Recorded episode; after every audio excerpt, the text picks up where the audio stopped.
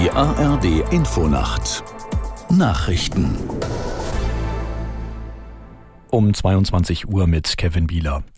Wegen des erneuten Dauerregens bleibt die Hochwasserlage in Niedersachsen kritisch. Die Pegelstände an den Flüssen steigen wieder, unter anderem im Raum Oldenburg und im Harz. Aus der Nachrichtenredaktion Amir Brecht. Der Deutsche Wetterdienst geht davon aus, dass es bis einschließlich Donnerstag ordentlich regnet. In Oldenburg haben die Hilfskräfte einen circa zwei Kilometer langen mobilen Deich aufgebaut. Im Harz wird Wasser aus den Talsperren abgelassen, um einem kompletten Volllaufen vorzubeugen. Niedersachsens Innenministerin Behrens sagte heute auf NDR Info, Info, es müsse mit weiteren Evakuierungen gerechnet werden. Umweltminister Mayer wies auf die verbesserten Möglichkeiten des neuen Landesklimaschutzgesetzes zur Hochwasserbekämpfung hin. Der Grünpolitiker erklärte, Klima- und Hochwasserschutz hätten jetzt Vorrang vor anderen Interessen. In Beirut im Libanon hat es möglicherweise einen Angriff auf einen mutmaßlichen Hamas-Standort gegeben. Nach Angaben der islamistischen Terrororganisation ist dabei einer der ranghöchsten Hamas-Funktionäre ums Leben gekommen. Nach Medienberichten wurden in Beirut mehrere weitere Menschen getötet. In libanesischen Staatsmedien wird über einen israelischen Drohnenangriff spekuliert. Aus Israel selbst gibt es keine Angaben zu der Attacke auf Hamas-Funktionäre.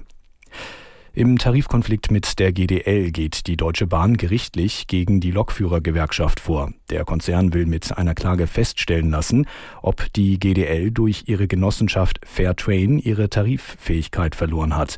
Aus der Nachrichtenredaktion Ronald Lessig. Hintergrund ist demnach, dass die Gewerkschaft eine Genossenschaft gegründet hatte, die als Leiharbeitsfirma für Lokführer in Aktion treten soll.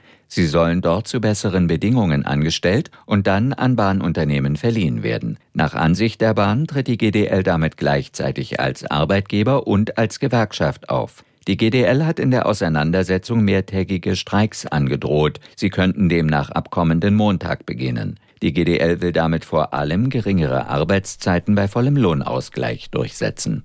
Auf dem Flughafen Tokyo Haneda in Japan laufen die Ermittlungen nach dem schweren Flugzeugunglück. Die Unglücksursache ist noch unklar. Ein Airbus A350 war nach der Landung mit einer Maschine der Küstenwache zusammengestoßen und rollte danach brennend über die Landebahn. Fünf Insassen des Küstenwachenflugzeugs kamen in Tokio ums Leben. Die 379 Passagiere in der Japan Airlines Maschine konnten den Airbus verlassen. Es gab zahlreiche Verletzte. Das waren die Nachrichten. Das Wetter in Deutschland nachts meist stark bewölkt, verbreitet Schauer, später in Teilen Bayerns länger trocken, Tiefstwerte 10 bis 4 Grad, an der Nordsee Sturmböen. Morgen oft stark bewölkt, an der Ostsee anhaltender Regen, sonst Schauer 5 bis 13 Grad. Die weiteren Aussichten am Donnerstag zunächst Schauer, im Verlauf nachlassend 4 bis 11 Grad, am Freitag viele Wolken und gebietsweise Regen oder Schnee, im Südosten etwas Sonne 3 bis 10 Grad. Es ist 22.03 Uhr.